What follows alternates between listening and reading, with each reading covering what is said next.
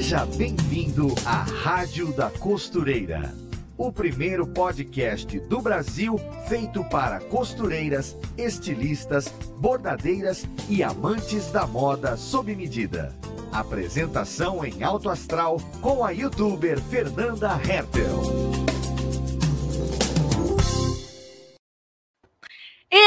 Rádio da Costureira está no ar com mais um podcast para você, mais um programa de costureira para costureira. Por aqui nós sempre falamos de moda, de costura, de bordados, de modelagem, ou seja, nós falamos de tudo que deixa a gente mais feliz ali, ó, costurando as nossas próprias roupas.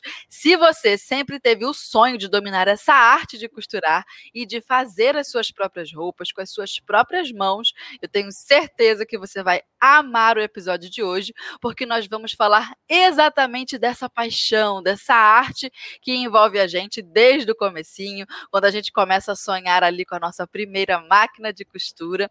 E para falar desse assunto tão gostoso com a gente, nós temos uma convidada que é modelista, costureira, youtuber, conhecida por muitas de vocês, uma professora muito querida na internet. Seja muito bem-vinda à nossa rádio, Edirlane, do Minha Mãe Costura! Oi, gente! Bom dia, boa tarde, boa noite. Olha eu aqui, vim falar um pouquinho desse amor pela costura e como é que ela surgiu na minha vida, hein, gente? Esperando aqui vocês ouvindo, participando. Vem com a gente!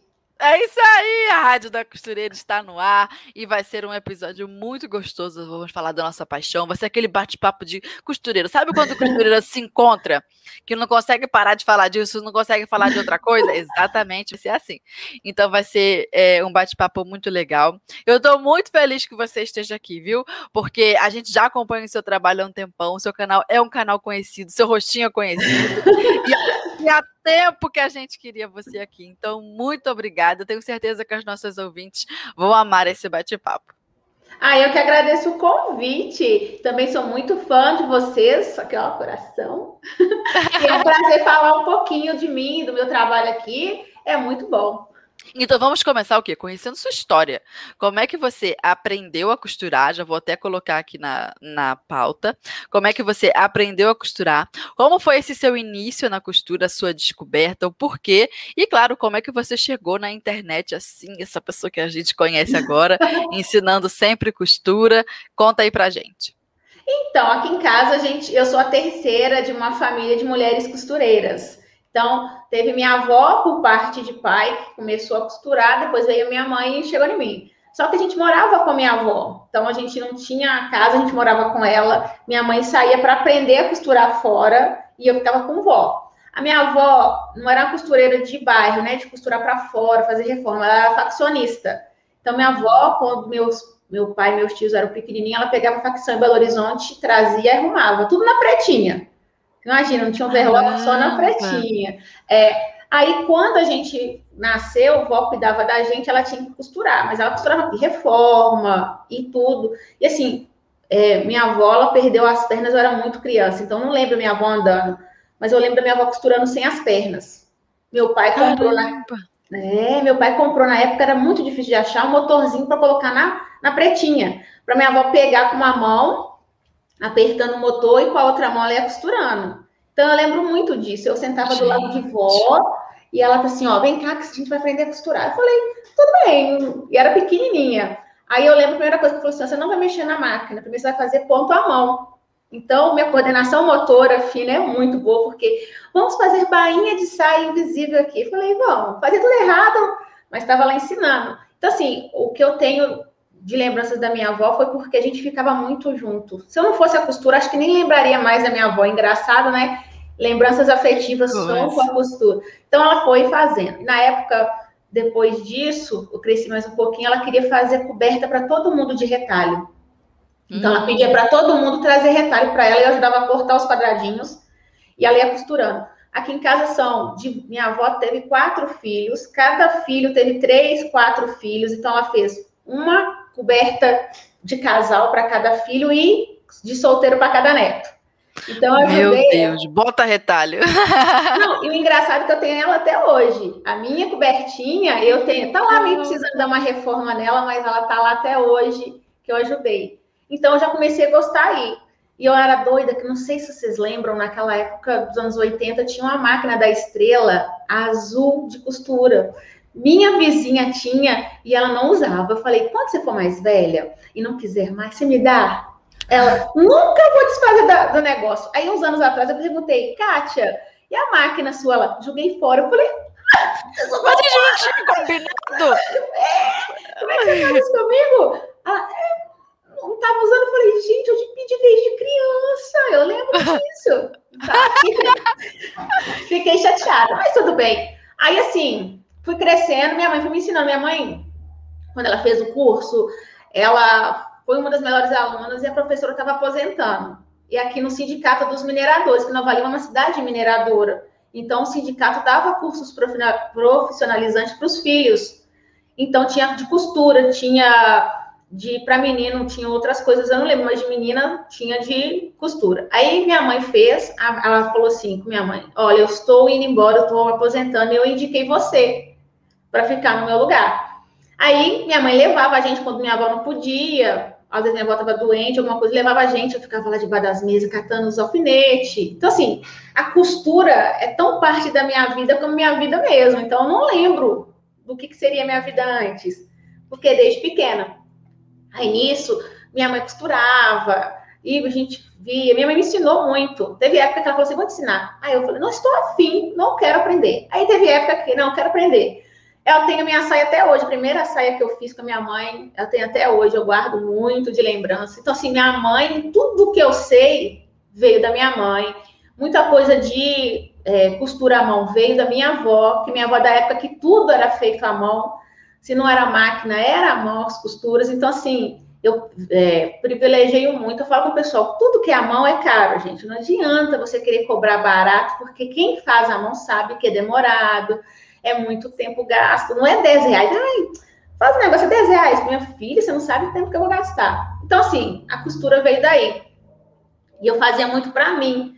Eu, nesse meio tempo, fui crescendo, adolescente, ajudava minha mãe, que ela costurava para fora, além das aulas que ela dava. Então, eu limpava as roupas, eu fazia chuleio nas costuras, tudo, porque a gente não tinha overlock. Na época, o overlock era assim, três salários mínimos de preço. Eu lembro que eu fui com minha mãe comprar o overlock, a gente achou, nossa, super chique. Agora nós temos overlock, não era nem industrial, era aquela chinesinha. Na época a gente comprou nova. Aí falou, não, agora você tá super costureira. Agora é uma nave que você tem aqui, meu Deus. Vai...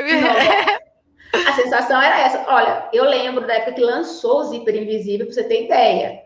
Quando Caramba! Foi...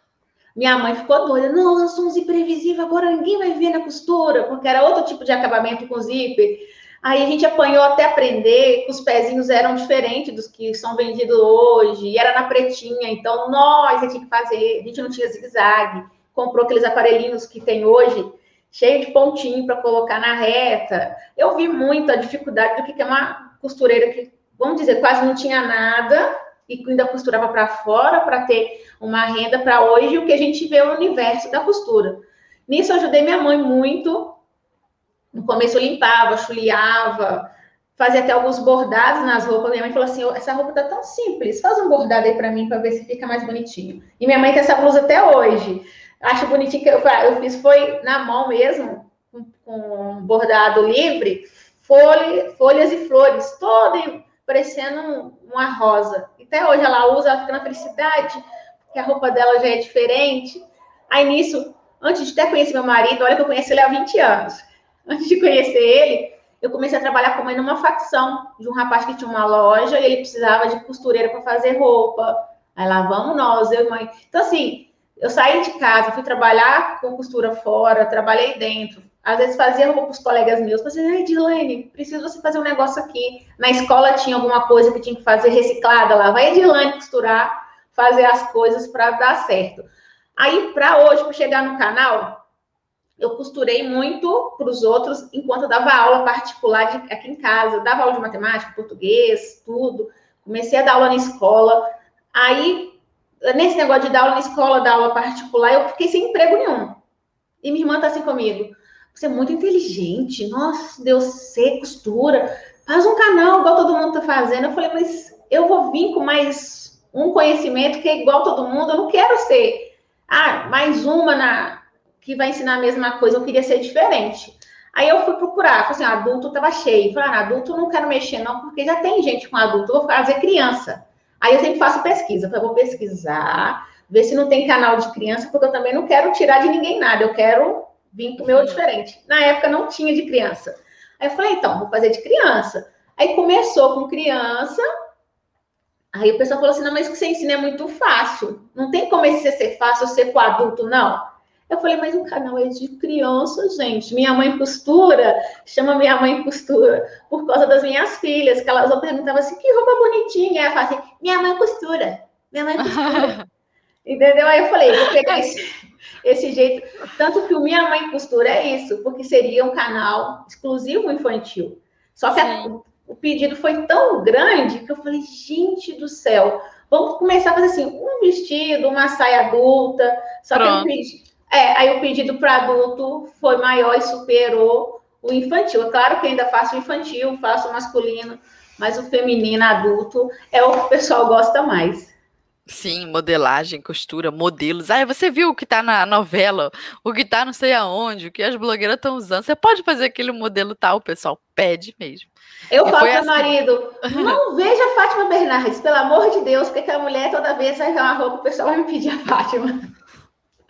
É isso mesmo. Nossa, faz muito sucesso o look da, da, da Fátima Bernard entre as, as ouvintes. Lá no meu canal é assim também. É tudo canal, tudo a mesma coisa, né? O pessoal, é, o pessoal gosta sempre igual.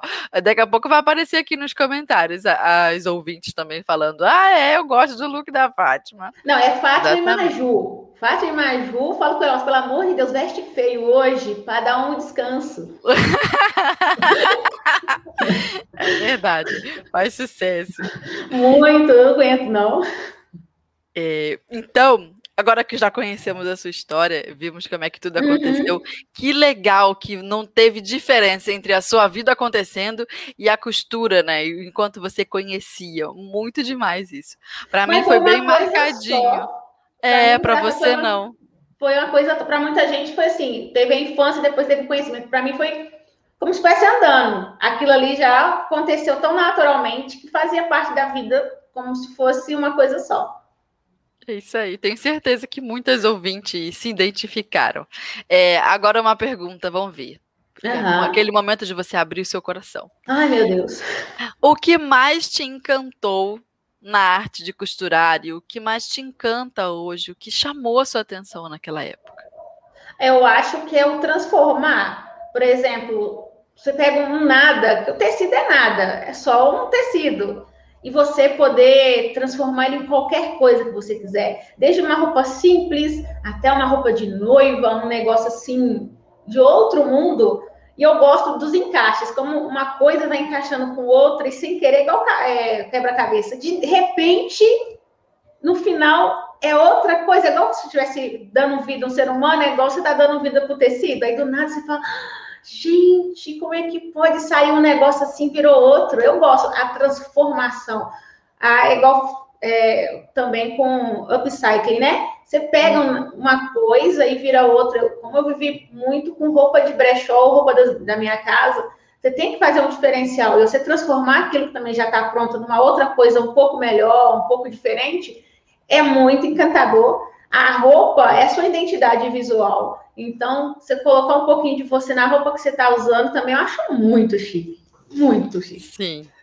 Isso que você falou dos encaixes, para mim também sempre me surpreendeu. O desafio também é, sempre me chamou a atenção. Eu nunca gostei de fazer costura muito facinha. Ah, isso aqui é legal para quem tá começando. Aí eu ia lá e fazia um facinho. Eu falava, tá, agora já posso ir pro blazer, né? Aí era disso que eu queria. Eu gosto é do difícil, eu gosto do complicado. E... Mas eu também sou assim. É bom, não é? Nossa, e eu gosto também dos detalhes. Sabe uma coisa que me encanta em costura? O ponto pequeno. Aquele pontinho pequenininho, mas que bateu ali, ó, o milímetro bem certinho onde tem que bater. E aí ele desce perfeito. A vida não é perfeita, mas a costura pode ser. O acabamento pode ser perfeito. E aí o cuidado de fazer devagar, o cuidado de fazer à mão. É tudo também muito tátil, né, com costura, o toque no tecido, é, o domínio da máquina e saber que a gente é capaz de fazer. E, e depois de vestir a roupa ainda tem isso. Eu costumo dizer que se a roupa, o prazer da costureira, ele é tão grande em fazer uma peça que assim que se a gente acabasse de costurar ela, a roupa pegasse fogo, buf, desaparecesse, ainda assim a gente ficaria feliz, só pelo processo que viveu costurando a roupa. Mais diferente disso, o que acontece? A roupa não pega fogo, a gente ainda pega aquela peça e veste e sai bonita, recebe elogio. Então, assim, é um, um benefício que nunca acaba. Quando a gente está também pesquisando que roupa que vai fazer, nossa, que fase gostosa. E a gente vai no Pinterest, ver nas redes sociais, será que eu vou fazer essa saia ou aquela? Aí eu posso misturar essa saia com aquela, eu coloco aquele bolso ali, ai, vai ficar lindo. Vou botar um bolso aqui. Esse processo, só a pesquisa também já é muito boa. A pesquisa de, de que modelo vai fazer a escolha dos tecidos, se for uma peça que combina um tecido com outro, uhum. também é maravilhoso. Aí eu perco horas com aquilo e ainda nem comecei a costurar. Então, não assim. Fala, não, porque minha é vai casar, né? Aí eu já tô assim, meu Deus, eu vou ter que fazer a roupa, né? Porque o ser humano tem que fazer a roupa. Ela vamos pesquisar a roupa. E ela deu cor, né? Porque você madrinha do casamento dela. Eu uhum. falo, meu Deus, eu tenho que fazer uma roupa top que combina com a cor que ela quer. Eu tô pensando, eu vou bordar, não vou bordar, vou comprar já bordada a renda, o que, que eu vou fazer? Porque eu já fiz vestido de noiva e a, a noiva comprou a renda inteira e não tinha pedraria nenhuma. Ela tá assim, você borda para mim? Aí eu falo, não, mas você sabe que eu tenho que ser uns quatro, cinco meses antes, né? Se eu tenho que fazer essa roupa, porque bordado não é de um dia pro outro, não. Só o cinto de, de pedraria foi uma semana para fazer o cinto bordando bonitinho, para ficar com as contas tudo certinha, para não ficar todo, porque a gente tem esse toque também, né? Tem. Então, tá ali meio milímetro fora, você fala, não, desmancha que tem que estar tá reto. É e isso. A... E, e o tule rendado, cheio de flores, ela queria colocar toda a pedraria nas flores. Eu falei, uhum.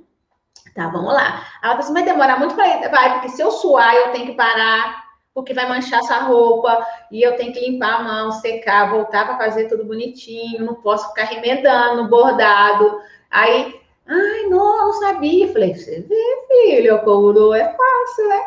É um por um, vestidão. Verdade, o dela era dois, porque era um tubinho e depois a saia por cima, para ela entrar na igreja e depois tirar a saião e ficar só no tubinho. Então, praticamente era dois vestidos que eu estava bordando. Mas assim, é isso aí, é pesquisar. Você primeiro apaixona pela pesquisa, você vai criando aquele ambiente gostoso. Aí quando você vai para a máquina, você já está meio que satisfeito, é igual comida, né? Você já começa a fazer, já dá cheirinho e tal. Isso!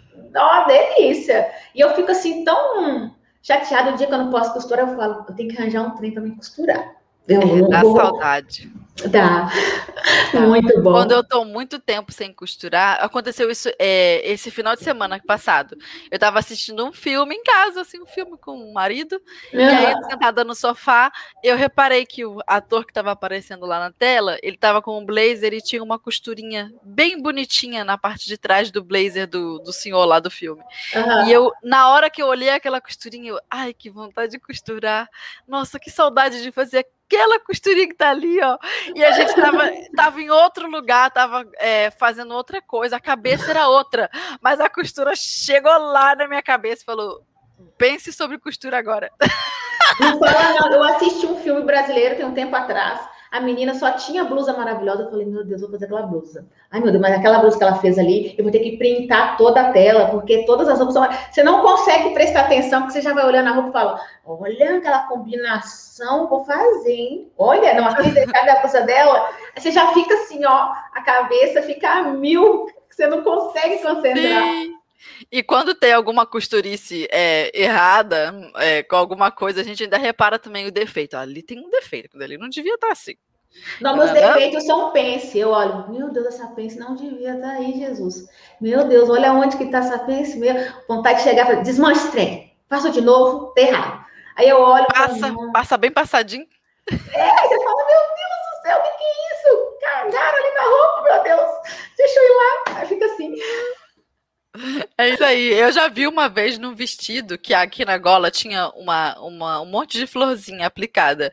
Aí tinha florzinha, florzinha, florzinha, florzinha, florzinha. Faltava uma, florzinha, florzinha, florzinha. Eu, não. gente, como que não viram isso? Que foi a primeira coisa que eu reparei quando eu Ninguém olhei. liga, ninguém liga esse negócio, como é que pode? é bem assim. E aí é uma coisa muito encantadora mesmo, né? Costura. Muito não, bom. Eu amo. Eu acho que eu não sei o que eu ia fazer. Quer dizer, quando era criança, só tinha duas coisas que eu, que eu pensei em fazer na minha vida. Eu tinha muita certeza que eu ia ser professora, mas eu queria ser professora de matemática, que eu amo número, o que ajuda muito na modelagem. Amo número, amo geometria, mas eu pensava assim, eu quero mexer com costura também. Eu desenhava muito quando era criança roupa para minha mãe. Falei, mãe, vamos fazer essas roupas assim. Hoje essa criatividade eu não tenho mais, porque eu, eu prefiro copiar. Porque eu não... é, eu acho muito mais fácil copiar do que você pensar do zero e você ter que vir com. Aí eu falei, não, vou copiar. Isso de mim, mas eu tenho que trabalhar a criatividade de novo, porque isso faz muita falta. Sim. Mas, gente, é assim, você fica doido. É roupa ali, é desenho aqui, é um negócio aqui. Ai, gente, costura é muito bom. Agora eu tenho uma pergunta excelente para você também. Uhum. É, quais foram as pessoas, é, métodos e profissionais que mais te influenciaram ali e, e continuam te influenciando até hoje? De que fonte você bebeu? É, com quem você aprendeu e quem te inspirou aí nesse, nesse processo? Então, é, sempre as minhas inspirações maiores são minha avó e minha mãe né? São as matriarcas aqui, costureiras da minha família. Tanto que minha mãe até hoje fala assim: Eu não acredito que você quis ser costureira. Porque ela veio de uma época que costureira nunca foi muito valorizada, né? Era uma mão de obra sempre foi barata, então as pessoas acham que, ah, não preciso. Então, assim, ela acha muito incrível hoje tudo que eu faço. Mas, assim, eu tô aqui por ela, pela minha avó, que são pessoas que andaram para eu correr né? Verdade. Igual o pessoal fala, andaram para correr. A minha avó, eu nunca tive esse time de perguntar sobre o que, que ela tinha aprendido, porque como ela já estava mais velha, a gente criança, eu acho que eu fui muito boba e muito ingênua nessa época, eu podia ter sugado mais da minha avó. Mas a gente não tem essa noção quanto criança, a gente só vai ver quando é adulto. Mas minha avó, ela veio da época que toda mulher já sabia costurar, tinha que aprender. E até hoje aqui em casa, fazer assim porque tá espelhado. Aqui em casa, a gente tinha até a caixinha do método centesimal da minha avó, antigo. Meu pai jogou tudo fora. Quando eu dei conta do que, que era, engraçado, né? A gente, quando é criança, não dá conta de nada. Minha avó morreu, eu tinha 12. Então foi muito pequena, não tinha noção. Quando eu fui dar conta do que, que era, eu falei, pô, jogou fora. Tá. Vamos aprender com outra coisa. É, é assim. Aí aprendi com a mãe. Mãe sempre falou: olha, meu método é o que eu aprendi com a professora. E assim, você vai quebrando a cabeça aqui, vai entendendo que aqui você fez de um jeito já não pode fazer, você vai criando mecanismos de melhorar o que você já sabe.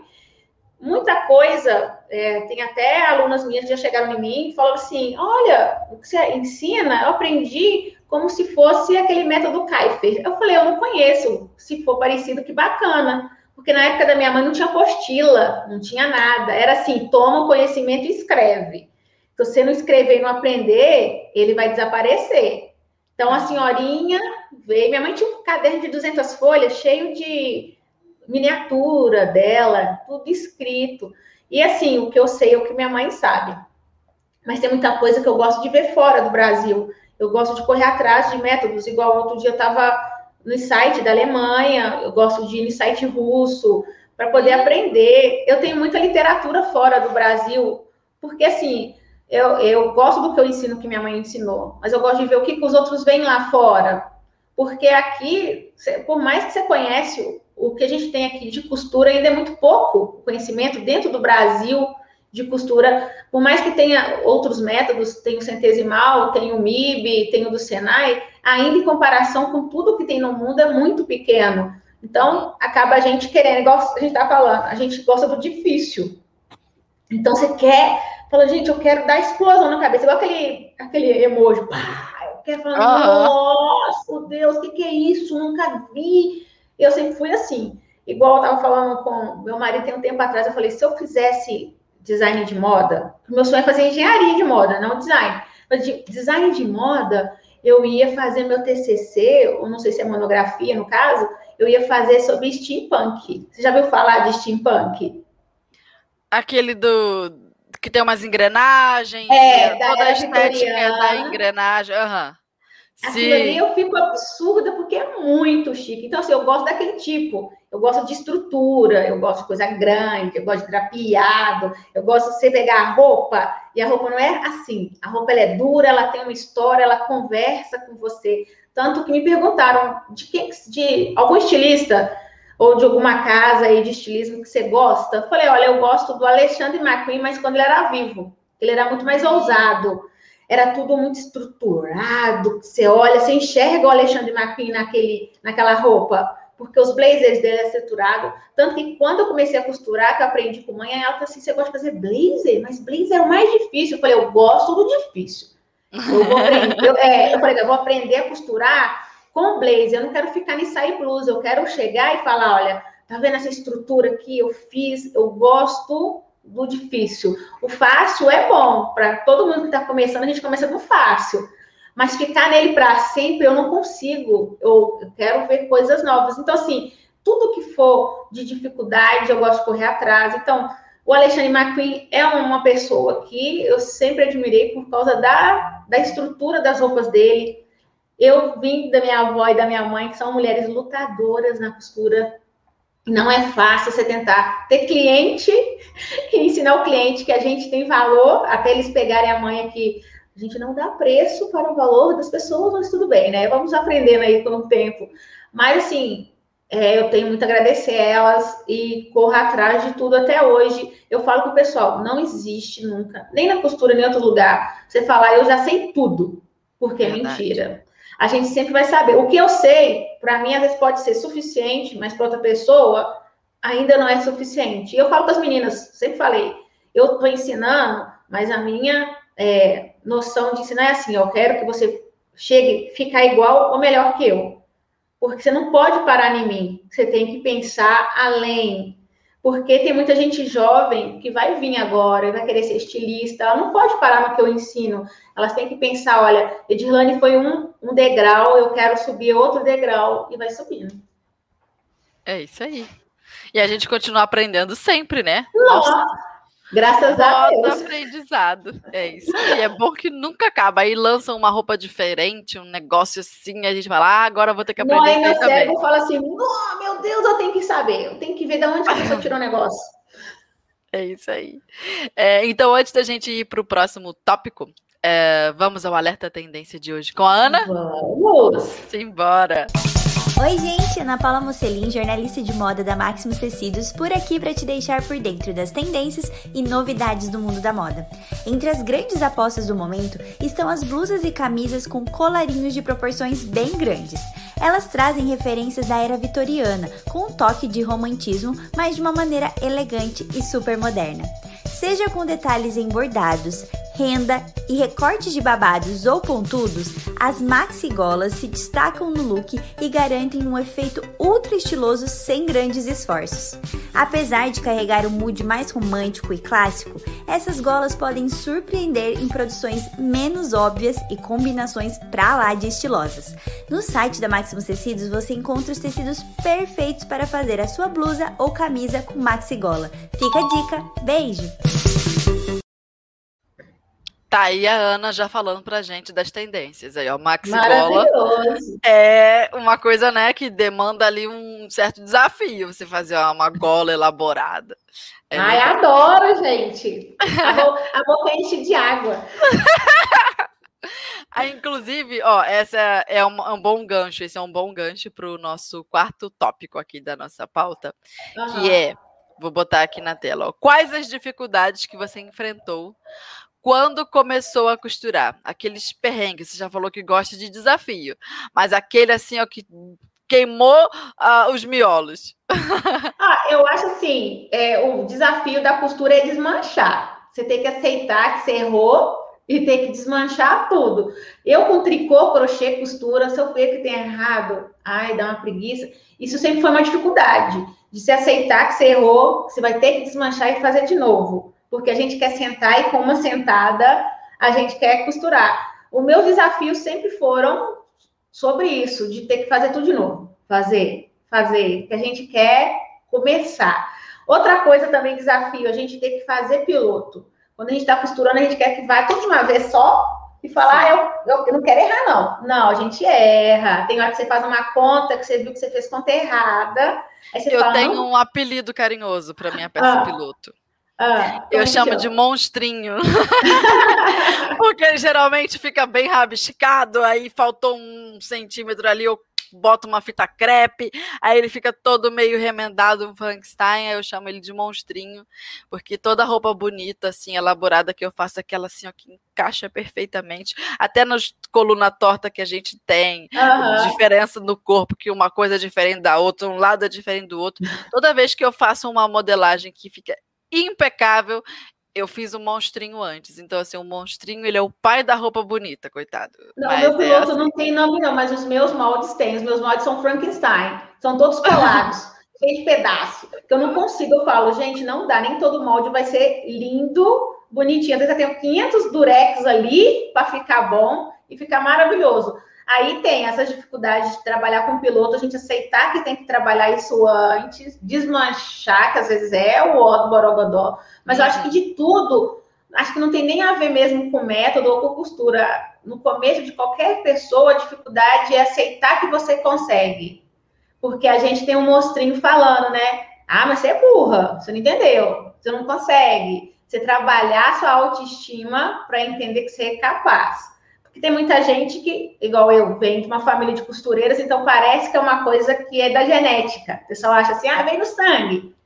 Mas é porque você gosta daquilo. E tem gente que aprende a costurar, não tem família nenhuma de costureira, mas tem aquela vontade, mas tem um monstrinho falando, né? Aquele, ah, não vai dar certo. Então, acho que a dificuldade para todo mundo, pelo menos que eu já tive oportunidade, não é nem desmanchar, porque depois você aprende a gostar, entende mas é você entender que às vezes aquela roupa que você fez está boa. Porque às vezes você fala, ah, eu podia ter feito melhor aqui. Não, meu Deus, eu vou desmanchar aqui. Não, isso tem que estar tá mal feito. E você não enxerga que você fez bem. Eu fiz uma roupa há muito tempo, muito, muito tempo, mais de 20 anos, fiz um vestido para moça. Ela só queria um tubinho preto. Eu fiz. Desde o começo da modelagem até eu terminar, eu falei, isso vai dar tudo errado. Vai dar tudo errado. Você já fica assim, vai dar tudo errado. A pessoa veste, ficou perfeita, você vai dar errado. Vai dar errado. Ela não vai gostar, porque ficou horrível, ficou mal. Aí a pessoa leva, fala que gosta, você fala, ela está falando assim só para me deixar feliz. Porque tá uma porcaria. Você não quer nem que cobrar, você está com medo de cobrar, mas não vou cobrar, não, porque ficou muito ruim. E a pessoa olha para você com aquela cara, mas ficou bom? Não, não, não ficou bom. Aí uns anos passaram, ela foi me mostrar a roupa de novo. Eu falei, gente, não é que ficou bom? Porque a gente está naquele estresse da, da costura e a gente não vê isso. Mas passa anos depois, a gente está com outra visão, você fala, ai, gente, não, não ficou tão ruim, né? Eu estava estressada. Mas eu acho que é aceitar que a gente sabe e que a gente consegue. Essa acho que é a maior dificuldade, não só na costura, mas com bordado, com tricô, qualquer coisa manual, de saber que a gente tem capacidade, só que a gente não aceita essa capacidade. É aquele, gente, a síndrome do impostor que a gente acha que nunca consegue. Engraçado, né? Mas eu acho que de tudo é o psicológico da gente de aceitar que a gente é capaz. Entendi, entendi. Vencer isso daí. Tá pensando que eu consigo sim, sou capaz sim. É, tem isso. Até hoje eu tenho, de vez em quando eu falo, fica aí, trauma, fica aí, neura. Pelo amor de Deus, não chamei vocês aqui, não. Eu nunca tive essa, não. As minhas ficam aqui, tudo aqui, ó. Tem uma aqui sentada, a outra aqui. De olho comigo, eu falo, para, hoje não é seu dia, vocês estão de folga. É isso aí. é, tá certo. Eu acho que eu nunca, eu nunca tive esse sentimento de, é, de buzinar, de. Ai, mas você não consegue. Eu sempre achei que eu conseguia. Talvez, eu, talvez eu, eu ó, a minha escorregada seja até outra, achar demais. Talvez seja esse o meu, a minha escorregada. Mas, mas isso é bom porque te dá coragem. Quando a gente tem é... esse tipo de medo, a gente não corta, a gente não modela, a gente não costura. Eu assim, eu sei da minha capacidade. Uhum. O, o normal eu sei, mas o inconsciente fala: mas você realmente acha? Aí você fala você sabe que. É igual quando você vê, por exemplo, um buraco, você sabe que se você pisar no buraco, você cai. você tem esse consciente seu, tá errado. Sim. Mas o inconsciente fala, mentira, se você pisar lá, às vezes você nem cai. Sabe? É um brigando com o outro para ver quem que ganha. Aí eu falo, não, gente, eu vou tentar, porque eu sempre fui assim, o outro fala comigo, você não consegue. Aí tem um negócio interior, sabe? Um, um leão que fala, eu posso não conseguir, mas eu vou tentar. Se agora você mexeu com outra pessoa, você acha que mexeu com uma pessoa doida. É isso assim, aí. Mas aí Essa você chega na. Eu tenho. Essa aí agora é. eu me identifiquei. Essa doida assim, eu falo assim, aí você não consegue. O quê? Eu não consigo. Aí você pensa assim, não, posso não conseguir, mas não vou deixar a pessoa sair por cima. Ela colocou, não consigo, mas eu vou mostrar. Eu posso não saber, mas eu fui lá e tentei. Aí eu, eu consigo, mas os lá dentro fala, vai não, vai não, vai não, vai, vai, para com isso, deixa de ser boba. Aí a outra doida fala, vai, vai na fé, porque eu tô com você. Aí eu falo, ai meu Deus, quem que eu sigo, quem que eu sigo? Aí eu seguro os dois na mão e falo, vão medo, vão ler, coragem, vamos junto. Aí a gente vai. É isso aí! E tem tido tanto sucesso, olha aí as roupas bonitas. Nossa, que legal, que bom. Fico é, muito feliz. A gente trabalha isso todo dia, né? Os psicológicos da gente. A gente acorda e fala assim: psicológico, você tá bom hoje? Não, vamos trabalhar, tomar um café, dar uma relaxada. O dia é grande, filho. Vamos embora. Sim. Tenho certeza que as nossas ouvintes estão se identificando com isso. Muitas pessoas passam por isso mesmo. Tem gente que tem esse, esse, problema também, menina. Tem, olha assim, fala, não dou, não eu falo. E olha assim, a gente tem que ser apoiador, né? Por mais que a gente tenha medo, a gente fala assim, ah, não consigo. Não consegue sim. Consegue. Aí você fala assim, você me ajuda, eu falei, eu te dou um empurrão, o resto do barranco você rola, tá? É isso aí!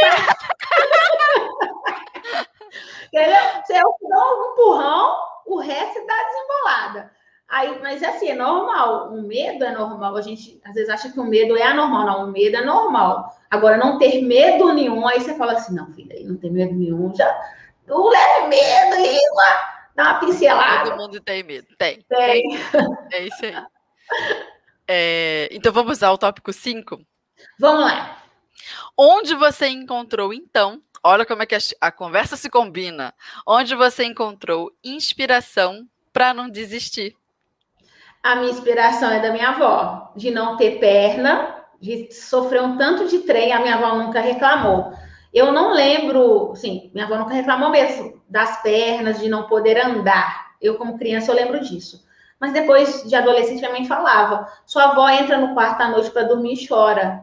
Chora todo dia a falta da perna. Aí, até você entender isso, é meio chocante. Então, minha avó, com tudo que ela passava, ela nunca mostrou pra gente que tinha algum problema. Então, sabendo disso, e ela costurando sem as pernas, e não foi uma que ela perdeu, ela perdeu duas pernas. Então, ela, é to era totalmente na cadeira de roda.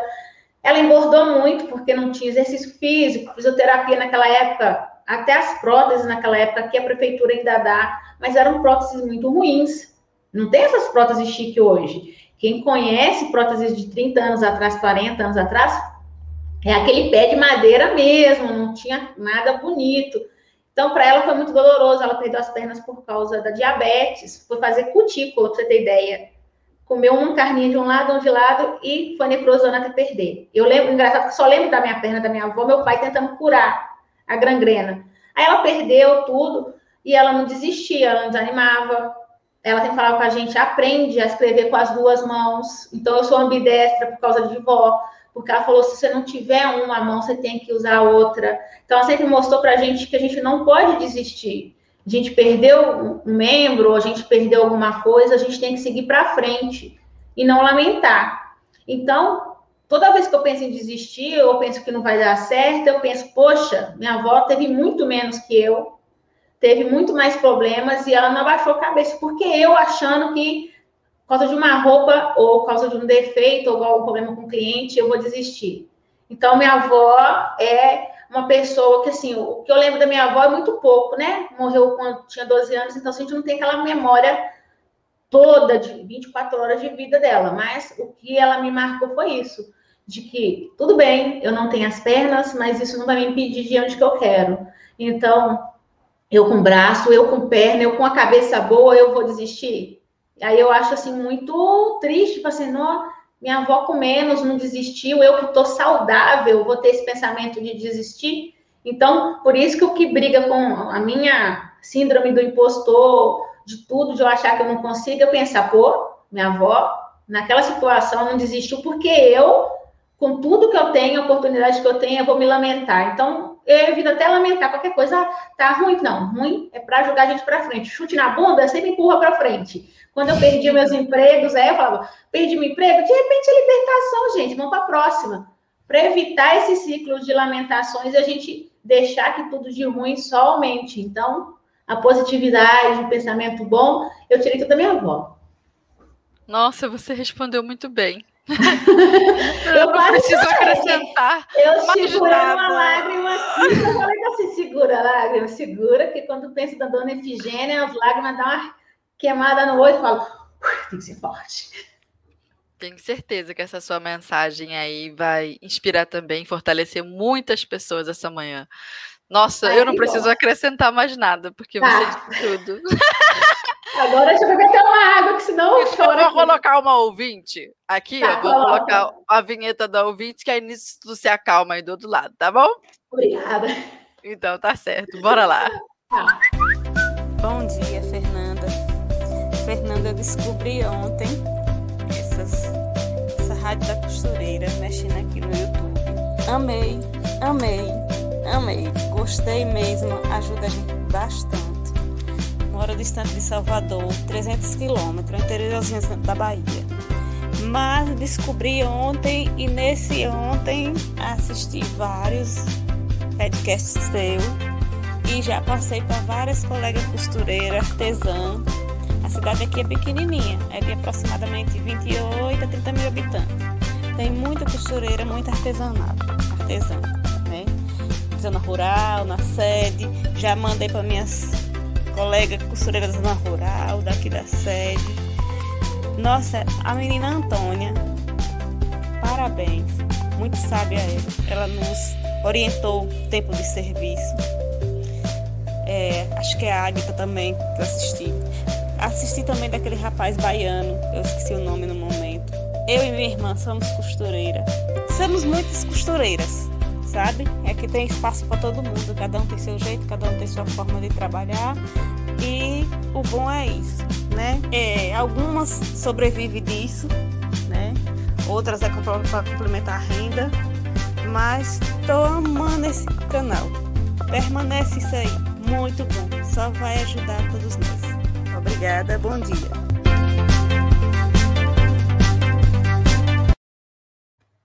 Aê! Esse foi o áudio aí. demais, gente. Você viu que fofa? Descobriu a rádio, já assistiu, já assistiu é, Antônia, que é um podcast que faz muito sucesso aqui na rádio, que foi um episódio em que ela ensinou a não baixar a cabeça para quem desvaloriza o nosso trabalho, o nosso preço. Se você ouvinte aí que está nos acompanhando nunca assistiu esse episódio da rádio com a Antônia, assista, é espetacular. É, e ela também falou da, o da Águida, que é mais recente. Uhum. E também com o Jonatas Verle, eu acho que foi o Jonatas que ela, que ela esqueceu o nome. E aí tá, você vê que carinho. Ela, que é ah. é muito bacana, já que ela descobriu, já descobre eu também. Aproveita, vai lá nas Exato! Então já vai, aproveita e fala aí, já tem o seu arroba aqui embaixo, né? É, arroba minha mãe costura oficial, que é o meu Instagram que é onde a gente fala de tudo, mostra como é que é os bastidores, chama o pessoal para os ao vivos. Aí tem ao vivo praticamente a semana toda. Tem a segundona da modelagem, que é segunda de manhã cedo modelando. De noite, aí você pergunta, eu respondo, para responder todas as dúvidas. Eu falo, pessoal, pode jogar as perguntas mais cabeluda, que eu respondo tudo. Eu gosto muito de desafio, eu gosto que o pessoal aprenda e tire as dúvidas, porque não adianta você só ensinar, mas aí aconteceu um erro, fala, e daí, como é que faz? Aí a gente tem quinta e sexta-feira, que são as lives de costura. Hoje tem, quem quer fazer uma blusa de frio linda, maravilhosa, e amanhã costura. E tem os membros que são terça e sábado também, mas aí são lives exclusivas só para os membros do canal. Mas aqui, deixa importante aproveitar essa deixa e o canal aqui. A gente está com um projeto, chama Minha Prof BMV. A gente está com Apoie-se que a gente tá. As meninas que deram a ideia, a gente compra as ideias tudo. Nós é tudo sonhador, nós é doido. Fala assim, professora, vem na minha casa, me conhece aqui, vamos filma aqui pra gente costurar. Eu falo, ai, gente, a ideia é boa. Aí a gente tá com esse apoio. Se, se você quiser, as meninas que estão ouvindo, quiserem apoiar, depois vai lá no Instagram, no meu YouTube, Minha Mãe Costura, para entender direitinho que o projeto que a gente querendo pegar e sair o Brasil inteiro conhecendo todo mundo, gravar nas casas delas, fazer um projeto social também de levar é, costura em lugares onde a costura não chega normalmente, que nem todo lugar tem internet, nem todo lugar tem tanta coisa fácil. E espalhar costura para o mundo. Nossa, que demais! Eu vou assistir essa live hoje, que eu quero saber dessa blusa. E aí eu vou também entender que projeto é esse. Então, é, minha mãe costura no YouTube, a gente acha fácil, com o arroba que tá aqui embaixo, aí, ó, o seu, acha no Instagram, e aí vai fuçando e encontra encontra. E o projeto, assim, é, eu, eu falo para o pessoal, é, uma é a longo prazo, porque temos pandemia, não dá para você sair uma pandemia visitando ninguém. Graças a Deus, a gente é muito consciente com isso. É uma coisa para o futuro mas tem que começar de algum lugar. Então a gente está começando agora de pequenininho. Aí quem quiser apoiar, apoia a gente, para a gente poder correr o Brasil, indo lá no Pará, na Amazônia, no sul do Brasil, conhece as meninas, faz os ao vivos. A gente pega, ó, tá falando com meu marido, pega as roupas, leva para algumas comunidades que precisam, a gente faz aquilo, ó, é costura, é, não é só costurar também, é ajudar, igual lá o pessoal faz muita roupinha para levar para a África. Vamos fazer roupa também para levar para lugares do Brasil que a gente precisa ajudar também. Aí a costura ajudando, apoiando todo mundo. É isso aí. A costura tem essa versatilidade também. É, eu também estou precisando fazer um projeto assim, sabe? Eu também estou com o coração aquecido, já tem um uhum. tempo que eu falo disso, mas ainda não coloquei em prática e eu tenho que fazer também. Ah, devagarinho pensei... as coisas vão se encaixando. Sim, é. Eu pensei em alguma coisa com boneca, boneca de pano, também Ai, dá para rende muito proje é, projeto social, não rende. Essas das roupinhas também. Vamos ver o que, que eu vou. Não, aberta a tudo. É isso aí. É, então, vamos ao nosso último tópico. É uma pergunta muito importante. Já tá. estamos caminhandinho aqui para o final do episódio. Então, bora lá. É, que conselho você daria para quem está começando a aprender a costurar agora? eu falaria assim: independente da idade, qualquer hora é hora de aprender, tanto costurar como outra coisa. É, eu assistia muito tempo, você vê, eu tenho muita referência de coisas para poder incentivar. Eu, uma vez eu estava assistindo Julia e Julie, sobre falando da Julia Child, que era igual Palmeirinha aqui no Brasil, que hum. começou a cozinhar depois dos 50 e se tornou o que é hoje lá nos Estados Unidos. Então, ela não esperou o horário certo, o dia certo, para se tornar quem queria ser. Então, o conselho que eu dou para todo mundo que está ouvindo e quer se tornar uma costureira, não espere chegar o dia X da data Y do ano Z para você fazer nada. Você quer fazer hoje? Vai e faça. Ah, mas eu tenho 50, eu tenho 60 anos, ou eu sou muito nova, eu tenho 15. Não tem hora para aprender nada na vida. E aprendizado ele é infinito, ele está aí de graça. Aproveita o YouTube, aproveita essas plataformas de streaming, vai aprender. Não se preocupa, não coloca. Eu falo para o pessoal que não é nem meta, vira até impedimento. Ah, eu tenho que aprender isso até tal dia. Não, é tudo processo, vai devagarinho. Hoje você pode demorar a fazer uma roupa. Ah, eu levo um mês para fazer uma roupa, mas você fez. Pense positivamente nos passos que você deu para frente, não fica lembrando dos passos que você deu para trás porque senão a gente fica muito passado. A gente tem que pensar hoje e no amanhã. Então, o que, que eu posso fazer hoje? Aí eu posso fazer uma bainha? Faz uma bainha. Aí você pensa, olha, eu já fiz uma bainha. Não pensa, ah, eu não fiz roupa. Não, você fez uma bainha. Amanhã eu vou fazer um short. Ah, hoje eu fiz um short. E assim por diante. Mas nunca coloque impedimento. Não ache que tem que ter idade para aprender. Aí, quando a gente está vivo e está lúcido, a gente está aprendendo. Então, nunca desista. E eu, eu falo uma coisa: minha avó que tem as duas pernas foi continuou costurando. Então, você hoje, que às vezes fala assim, mas eu não tenho máquina, aprende a fazer costura de mão. Aprende a fazer bordado, igual a Fernanda faz. Verdade. Faça, coi é, faça coisas que estão no seu momento ali. A máquina depois ela vai vir. Ah, mas eu queria costurar roupa. Então, modela, eu não tenho máquina, aprende a fazer os moldes faz uns moldes e tal. Aí quando você tiver a máquina, você já tá com a cabeça de molde pronta, que aí você vai costura. Então, assim, não espere ter tudo. Quando eu fiz o canal aqui, eu só tinha um celular, eu gravava por ele. Se eu for esperar ter o que eu tenho hoje para fazer um canal do zero, eu nunca ia fazer. Então, a gente tem que ter o primeiro passo, é a vontade. Você tem vontade? Então, você tem tudo. Quem tem vontade, tem tudo. Depois, o resto vai se encaixando. Sim, e as coisas chegam mesmo. É inacreditável. Se expõe, se, se joga para o mundo, que as coisas vão acontecendo, vão chegando de onde a gente não imaginava que portas seriam abertas e as coisas vão acontecendo. Você só precisa dar o seu primeiro passo. É, eu já falei isso aqui na rádio várias vezes. As pessoas querem é, encarar a costura, ou até mesmo uma analogia para a vida, né? Como um jogo de cartas assim na mesa, onde você consegue ver todas as cartas viradas para cima. E não é assim. As cartas ficam viradas para baixo durante o jogo e você só tem umas poucas cartas na sua mão, que aquelas cartas você sabe qual que é, você conhece. Uhum. Joga essas cartas e aí adivinha, vai, vai abrindo outras. Agora, não tem como você adivinhar o jogo antes do jogo começar. Que carta que tá ali virada para baixo? Não é assim que acontece. Você joga uma e abre outra. Joga uhum. uma e abre outra. Então, só joga a carta que você tem na mão hoje. Se hoje você não tem uma costura, uma, uma máquina de costura, o que, que você pode fazer sem ela para começar a jogar as suas cartas, para começar a entrar nesse mundo de quem faz roupa? Né? Você deu o exemplo aí do bordado, é verdade. Você já consegue bordar por cima da peça. É, seja uma roupa de brechó, uma roupa que você possa aproveitar. O molde também, gente. Olha, aprender modelagem é uma outra coisa à parte. Se você ainda não tem máquina ainda, aprender a modelagem é uma oportunidade de você ganhar repertório com isso. E é uma coisa técnica, modelagem. Modelagem é super técnico. E você consegue aprender modelagem sem ainda partir para costura. Uma coisa é uma coisa, outra coisa, outra coisa. E achei excelente o seu conselho. Agora vamos então ao momento aqui na Rádio da Costureira, onde a gente coloca o quê? A convidada no fogo. Eu vou te passar três perguntas rápidas. Nossa, Edirlene, Edirlene. Três perguntas rápidas. Tu vai uhum. me responder. A primeira coisa que vier na sua cabeça é papum, é o momento zigue-zague aqui da nossa rádio. Minha cabeça mando... não funciona direito, não manda fazer papum, não, que sai outras coisas. É assim que vai conseguir. Eu, eu mando o zig daqui, tu manda o zag daí e se embora. Tem que responder rápido a primeira coisa que vier na sua cabeça.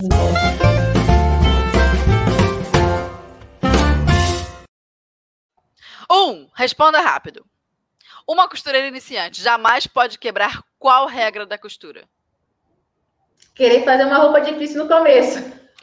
Olha só! Tá pagando a língua, tá pagando a língua. Ah, é, tô mesmo, mas é verdade. É verdade. Tem umas exceções, mas é verdade.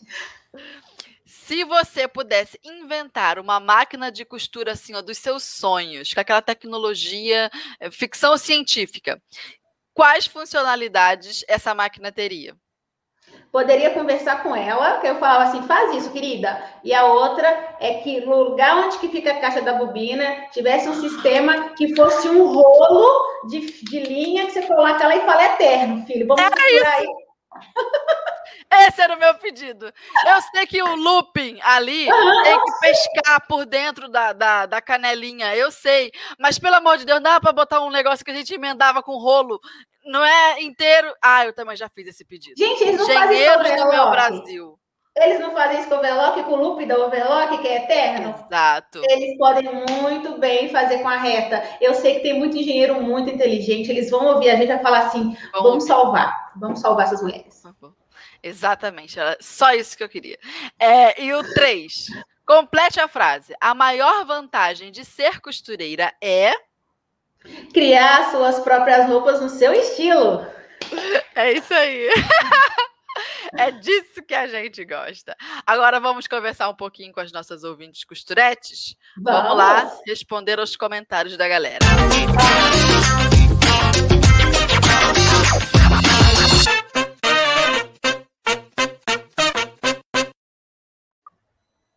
Olha, já tem gente concordando com nós. A Rosimeire Santos falou: esse meu desejo, não ter que encher bobina. Amei. É Mas isso é. aí. A gente já sabe qual é a dificuldade da costureira. Não é nem costurar, é a bobina. Uhum. Muito chato, tem que ficar enchendo. É... Aí, ó, a Sandra Rosa mandou um recadinho para você. Edirlane e Fabiano foram uma das melhores coisas que me aconteceram em 2020. Aprendo, me divirto e tiro o estresse. Fabiano, agora eu boiei Quem é É Fabiano? meu marido. Ah, então tá bom. Meu maridão gostoso lá. Então, ah, o recadinho foi para vocês dois, tá vendo? É porque ele agora ele participa, né? Ele que me ajuda, então Ah. nós somos agora a dupla dinâmica. Antes era só eu, aí eu puxei ele e falei, não, vem me ajudar que eu preciso de você. Olha, tem um monte de costureiras aqui, ó, que te acompanha. A Maria do Carmo falou: Parabéns, Edirlane, você me ajudou a iniciar a costura. E eu tenho 67 anos, viu? Não existe idade mesmo. Não. Olha que demais. Cadê? Deixa eu ver se acho uma pergunta. Diga. Então, você procurando aí, eu vou falando pro pessoal, olha, não esquece também que a costuras a gente quer ir no nicho, mas o nicho que escolhe a gente. Às vezes você quer fazer roupa para criança e o nicho é o quê? Adulto que você vai. Então não fique triste. Às vezes você quer mexer com reforma, aí você vai fazer uniforme. Então, veja, igual a Fernanda falou, às vezes as cartas que tem para você, para você julgar, são diferentes do que você imagina, mas também são boas cartas. É isso aí, tem que jogar a carta que tem na mão. É. É isso aí. Tô tentando achar uma pergunta, mas só tem elogios. Só tem Ah, elogios. essas meninas são maravilhosas. O nosso ao vivo é assim: aprende, costura e fofoca. É isso, isso é bom, né? Junta a comunidade das costuretes. Não, a gente sabe tudo. Vai conversa de comida no meio da costura, tá modelando, tá falando de bicho também. E eu falo assim, gente, mexer com artesanato em si é costurar, mexer com as coisas, mas conversar também. Porque é aquele coraçãozinho que se aquece ali da sua amiga, vocês vão conversando e fofocando, e quando vai ver, já fez a peça. É isso aí. Agora eu tô tentando achar o comentário. Como é que eu tiro este da tela? Peraí, que agora, agora achei. Pronto. Ó, então já tivemos bastante elogios. Não consegui achar nenhuma pergunta. Fomos invadidas por um mar de elogios. E aí, meninas acho-. Acho que esses que a gente escolheu aí já representaram bem todas as costuretes. É, então, já estamos nos despedindo aqui da nossa rádio. Vamos finalizar o episódio. Mais uma vez, deixe seus contatos e também quero muito te agradecer a presença aqui com a gente, porque você contou sua história, se emocionou, nos emocionou e também Não, não. inspirou. Então, muito, muito obrigada. Seja muito bem-vinda. Essa foi a primeira vez aqui na rádio. Pode chegar outras vezes, mas deixe seu contato aí pra gente, porque agora a gente, né, é, quer matar saudade de você, não quer ficar longe mais. Quem não te Ah. conhecia, te conheceu. Fala aí.